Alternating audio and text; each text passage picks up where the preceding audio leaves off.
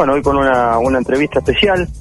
Estamos con el transitando, viviendo esta pandemia del COVID que, va llegando a cada rincón de la Argentina, a cada pueblo, de lugares que no tenían ningún problema, como Alfonsín hace pocos días, eh, en dos o tres días este, están revolucionados con casos positivos. Juan, que lo vivimos ya una, una primera oleada y ahora está un poco más tranquilo.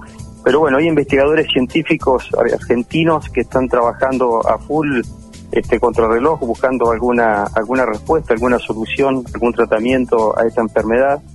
Y uno de ellos es el doctor Carlos, eh, Carlos Lanuxe. Carlos es un investigador del CONICET, es profesor titular de farmacología veterinaria en la Facultad de Tandil, es uno de los, eh, eh, además de ser médico veterinario, es doctor en ciencias veterinarias, ha recibido distinciones internacionales, las mayores que se pueden recibir en ese ámbito por la Asociación Mundial de Parasitología y este, muchas distinciones a nivel nacional, la distinción de la Asociación Americana de Parasitología, es director del CIBETAN, que es el Centro de, Investigaciones Veterinarias de Tandil, director del Centro Científico Tecnológico Tandil, y bueno, tenemos el gusto de estar hablando con él. Buenos días, Carlos.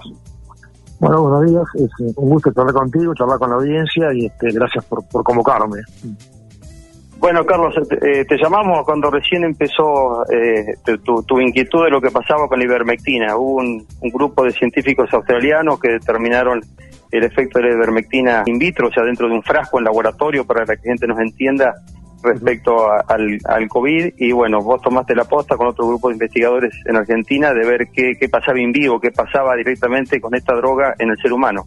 Vos has trabajado con ivermectina en animales mucho tiempo, bueno, y, y sos parte de este de esta investigación. ¿Cómo va la cosa con esto?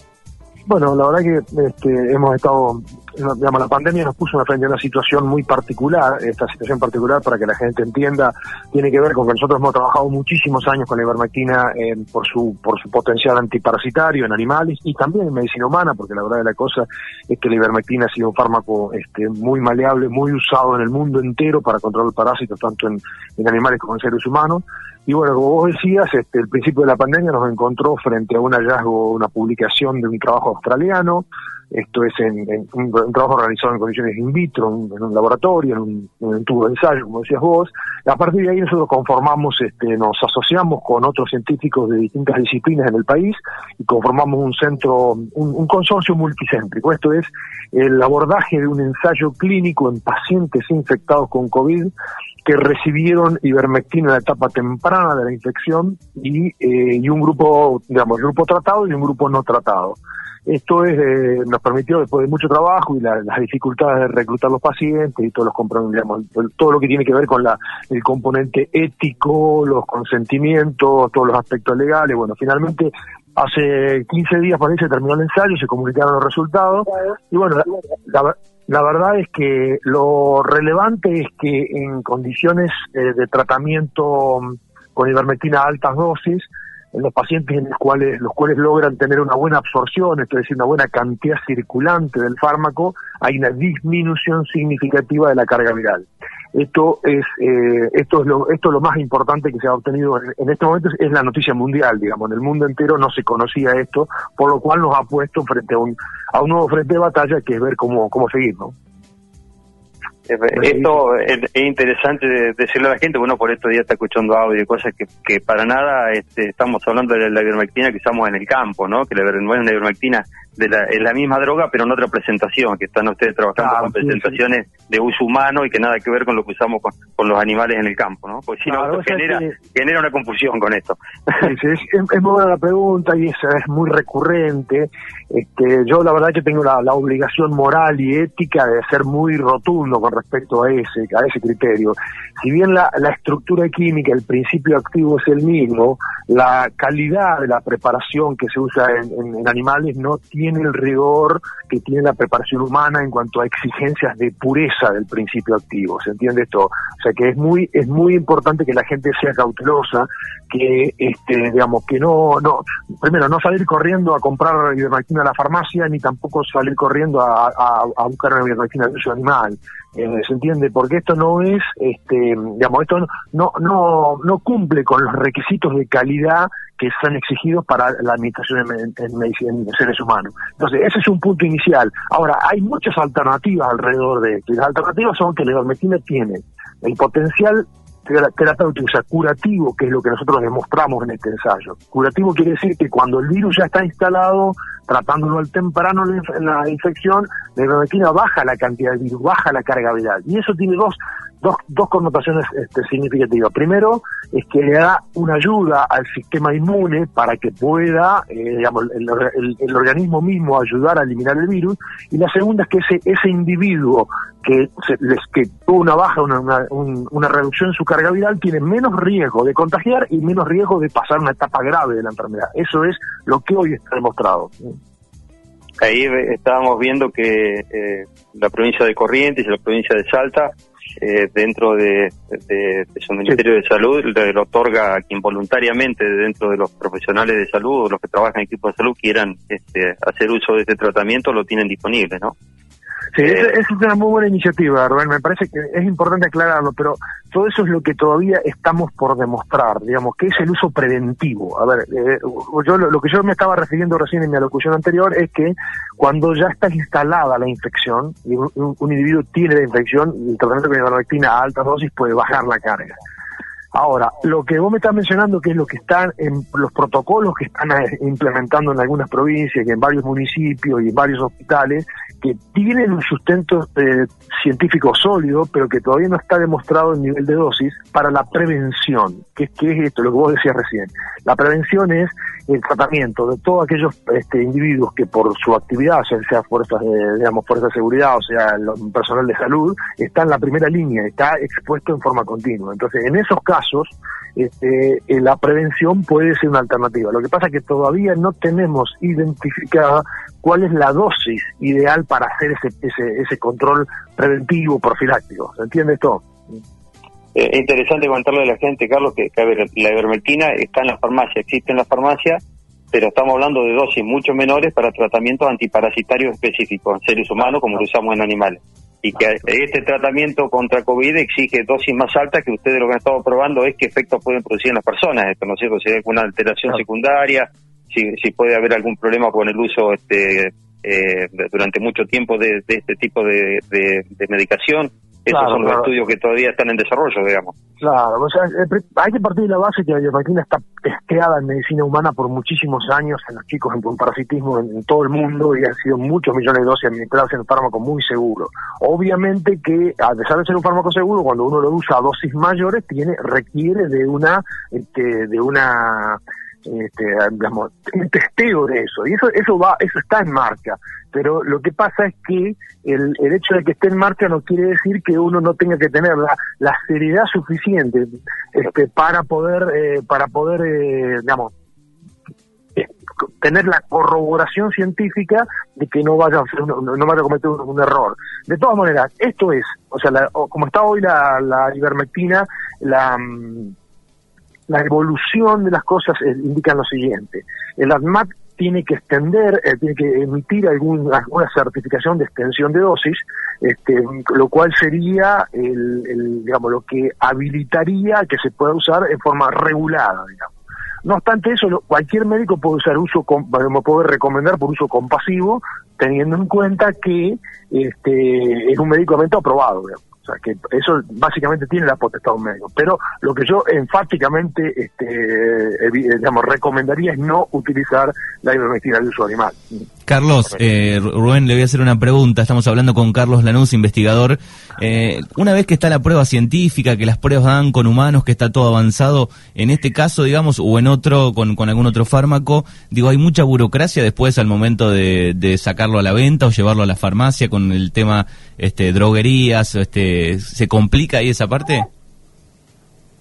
Sí, eh, la verdad de la cosa es que, digamos, en ese contexto, en ese contexto, hay que hay que salvar la situación. Una cosa es la realidad eh, en tiempos normales, cualquier cualquier aprobación de un fármaco para ser tratado para un tratamiento de una patología determinada requiere de tiempos que son muy, muy diferentes a los tiempos de la pandemia ustedes tienen que entender que nosotros en muy poco tiempo hemos logrado, eh, la ciencia ha logrado avanzar en cosas que parecen mentiras, que no, no en 8, 9, 10 meses se conozca lo que se conoce de este patógeno, que en tiempos normales hubiese llegado 10 años. ¿Se entiende lo que digo? Sí, sí. Entonces, es cierto lo que vos, lo que vos me preguntás es real que, y es lo que faltaría, es que a lo que, es como, como en el caso de la vacuna, después de haber tenido una evidencia científica, una prueba de concepto científica, decimos nosotros, como la que se produjo, eh, habría que tener la posibilidad de testear esto en miles y miles de pacientes a esta dosis más alta.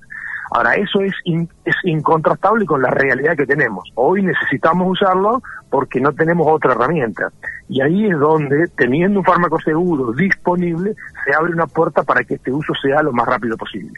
Y por otro lado, esto es tan importante porque si no se está usando, o sea, la calle nos está llevando puesto, decimos nosotros en la jerga. ¿Qué quiere decir? La gente lo usa igual, ¿se entiende? Entonces, me parece que ahí es donde el, el, el Ministerio de Salud y el aspecto, el ámbito regulatorio del Ministerio de Salud tiene que tomar en los muy pocos días alguna decisión al respecto. Carlos, pa- para que la gente entienda un poquito más de esto. A ver, estamos hablando de una droga que no es nueva, una droga que está en el mercado humano hace eh, 20 años por lo menos. Que está, 30 lo que estamos hablando de que darle un uso diferente al original, que era matar a un parásito, ahora estamos hablando de combatir un virus. La- Claro, el tema claro, es claro. testear el aumento de dosis, pero son drogas que ya están aprobadas, lo que hay que aprobarlo para este uso. Cuando vos hablas del ANMAT, que es la Administración. Nacional de Medicamentos, que es la mayor este, autoridad en el tema, que es la que tiene que aprobar, decir, bueno, en el papelito, en el rótulo de la ivermectina, que diga se puede utilizar para COVID a tal dosis. Eso, Eso, sería justo. lo que estaría faltando, digamos, ¿no? Para que nos entienda está- eso- el vecino. Claro, para que, para que la gente entienda, eso, eso es lo que está pendiente, pero eso no inhabilita que haya un médico que pueda recomendarlo porque tiene su información y porque por uso compasivo, mientras sea un producto aprobado que está en el mercado, un médico puede indicarlo a mayores dosis. Obviamente que es la responsabilidad del, del- del profesional que emite esa receta y obviamente que es lo que uno, lo, lo que nosotros desde la ciencia tenemos que recomendar, que la administración sea con una supervisión médica, porque si bien es una droga segura, excepto en las mujeres embarazadas, eh, después no hay ningún inconveniente para que la pueda usar, para que se pueda usar. Entonces, ¿qué quiere decir esto? Eh, eh, obviamente que hay que tener el marco, el marco de, de, digamos, de, responsabilidad para que sea una administración que, responda a una lógica, ¿no? Entonces, pa- para que la gente entienda, acá hay una contribución científica de muchísimo valor, es la evidencia que ante la falta total de herramientas que tenemos para el COVID, mientras esperamos la desarrollo de una vacuna, la ivermectina ofrece un potencial este, sustantivo en términos de eh, posibilidad de ayudar terapéutica y o preventivamente al control del COVID. Y estamos hablando, Carlos, de, una, de un fármaco que se administra sencillamente vía oral. Sí, sí, Eh. sí, hay comprimidos, está disponible en comprimidos, también en gotas, pero los comprimidos de 6 miligramos son los más comunes. Esa es, esa es la otra complicación que tenemos, porque los- las formas farmacéuticas, o sea, los comprimidos que están hoy disponibles en el mercado, están preparados para una dosis antiparasitaria. ¿Se entiende? Entonces, para poder usarlo, para hacer mayor dosis total, hay que usar muchos comprimidos o hay que hay que recetar muchos comprimidos. ¿Se entiende? ¿Por qué? Porque la, digamos, est- estaban preparados para un tipo de dosis que ahora estamos, para el COVID, estamos recomendando una dosis ma- mayor, tres veces mayor. ¿Se entiende esto? Entonces, por eso es que es un- lo- la formulación de humano disponible en el mercado hoy es un tanto incómoda para la gente porque tiene, tiene que tomar muchos comprimidos. Lo, lo que uno logra escuchar por ahí, de- sobre todo el norte, Salta, eh, de lo que se comenta en Bolivia, por ejemplo, que, Sí. que hay lugares donde está casi un medicamento de, de- de uso común, digamos, cuando aparece alguna persona con síntomas, ¿no? Sí, Aunque no sí, esté El, el respaldo científico total encima, la práctica está indicando eso. Se ha expandido, te diría que en, todo el mundo, pero en Latinoamérica en particular, se ha expandido, hay países, países que lo empezaron a usar desde el principio, digamos, yo, ¿sabes lo que yo digo? Es, es- es claro que se usó y que la gente lo sigue usando, y es lo mismo que está pasando en Argentina, que se está expandiendo el uso en estas dos o tres semanas posteriores a nuestro anuncio. Lo que pasa es que eh, se usó mucho tiempo a dosis que a dosis que el estudio nuestro demuestra que fueron incorrectas, a ver si se entiende esto. Entonces, por eso es tan importante la prueba de concepto científico, es decir, bueno, ¿en qué nivel de dosis yo puedo tener chances de eh, bajar la carga viral? ¿Me entiendes? Entonces, ahí es donde yo recomiendo pensar en que la ivermectina es una alternativa, pero pensar en usarla aprovechando el aporte científico que significa eh, esta demostración de que hay una correlación entre cantidad de droga y disminución de la carga viral, o sea, disminución, eliminación más rápida del virus. Además, Carlos, otro tema importante que, que atrás de todas las enfermedades, por supuesto que hay, este, hay un costo económico y eh, cuando uno habla de, retrovirales, por ejemplo, que se estaban utilizando, esta droga es una droga sumamente accesible o barata, si, si cabe el término, respecto a otras drogas, ¿no? Eh, con lo cual es, de acceso para todo el mundo, digamos, en caso de, que se pueda, de, que la comprobación o la habilitación de uso es un muy buen punto porque se trata de un fármaco económico accesible a nivel hospitalario, accesible a nivel individual en la farmacia y que además hay producción nacional. Hay, creo que, que preparado humana hay cuatro o cinco laboratorios distintos que la producen y la formulan, lo cual es, eh, digamos, no hay un monopolio, no hay un único, hay, hay muchas ventajas relativas para esto. Este, y, como vos decís, comparativamente a otras de las alternativas que estuvimos explorando con respecto al, tratamiento del COVID, esto es eh, significativamente más económico por dar un ejemplo, pero a ver, es muy burdo lo mío, pero es como fabricar aspirina, digamos, una droga disponible que se puede fabricar fácil, accesible, no como otras drogas que, que no se fabrican en el país, que hay que recurrir a laboratorios extranjeros, que no hay cantidad, que tienen mucho costo, que no cubren las mutuales, que bueno, un montón de historias, ¿no? Claro, este, una mutual no lo cubre, pues no está habilitado, digamos, para, para esta finalidad, seguramente, claro, seguramente será el, escollo, pero este, es, muy accesible el precio, es muy accesible el costo de la, de la formulación este, de, uso en comprimido. Así que yo creo que, bueno, por todo lo que estamos diciendo, este, para lucrar a la gente y para que la gente tenga, digamos, nosotros seguimos, el virus llegó, el virus va a estar por mucho tiempo, tenemos que seguir seguir este, eh, aprendiendo de cómo convivir con el virus, el, aislamiento, el distanciamiento, evitar las reuniones sociales, el tapaboca, todo lo que ustedes escuchan es lo que es lo que realmente la primera línea de batalla. Y esto estas estas alternativas como la ivermectina digamos aportan una digamos una herramienta más para intentar este digamos tener tener eh, un aporte farmacológico mientras mientras esperamos la vacuna y hay que ser hay que ser sincero con respecto al tema de la vacuna la vacuna eh, hay varios frentes la ciencia ha avanzado digamos, en forma significativa pero eh, va a ser complejo tener vacuna masivamente para todos los habitantes del planeta en el 2021 ¿no?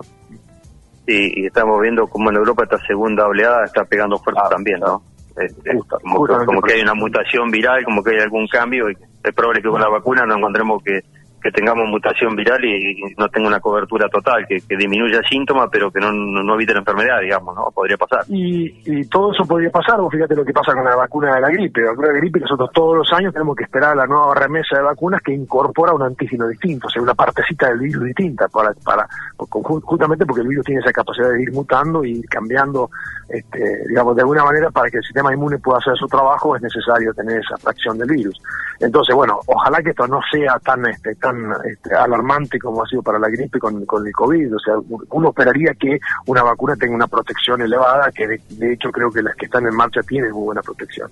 Pero bueno, el tema de vacuna es, es el desarrollo, es la, la demostración científica de que protege, o sea, que produce respuesta de parte del ser humano, o sea, respuesta inmune, de que es segura pero después está el problema de producirla y distribuirla. O sea, distribuir la vacuna a escala planetaria es un desafío este, geopolítico de magnitud.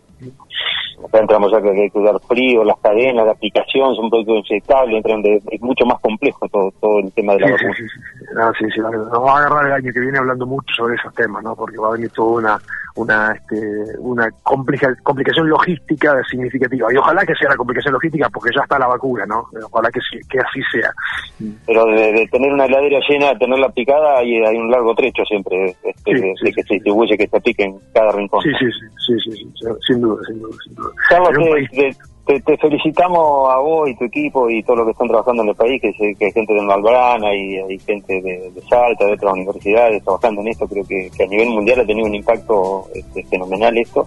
Y, bueno, que del aporte de la veterinaria a la salud humana lo estás haciendo vos, creo que, que es muy interesante y además te, te cuento entre nosotros, no está escuchando la gente, pero orgullo de viejo alumno por el viejo profesor.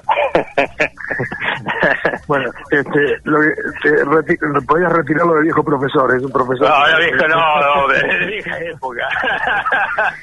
Han pasado los años, pero bueno, yo creo que es lindo, este, te agradezco tus palabras, agradezco la comunicación y yo creo que mi obligación, nuestra obligación desde la ciencia, desde la universidad y desde el CONICET es poder difundir las cosas que se hacen y mostrar a la gente la, la relevancia que tiene tener un sistema científico sólido, fuerte, y que muchas veces nos escuchan quejarnos por la falta de recursos y bueno, por todas las cosas que nos pasan este país. Sin embargo, cuando aparecen situaciones, situaciones de, digamos, de extremas donde la sociedad reclama algo, ahí siempre aparece algún científico aportando algo. Fíjate lo que ha sido Argentina capaz de producir en pocos meses, pensando de que veníamos haciendo cosas, atando con alambre muchas cosas y esa ha sido nuestra capacidad de sortear las dificultades a lo largo del tiempo. Así que bueno, para mí me llena de orgullo este, poder hacer, haber hecho todo esto desde Argentina, este, habiendo tenido muchas posibilidades de quedarme en el exterior, de haber emigrado y bueno, de haber decidido hacer todo esto desde Argentina y desde el interior del país también este, me llena de orgullo y bueno, agradezco la, comunicación y la posibilidad de contarle a tu audiencia todo lo que, lo que estamos haciendo. Gracias, Carlos. Eh, bueno, un gusto. Abrazo grande, Carlos.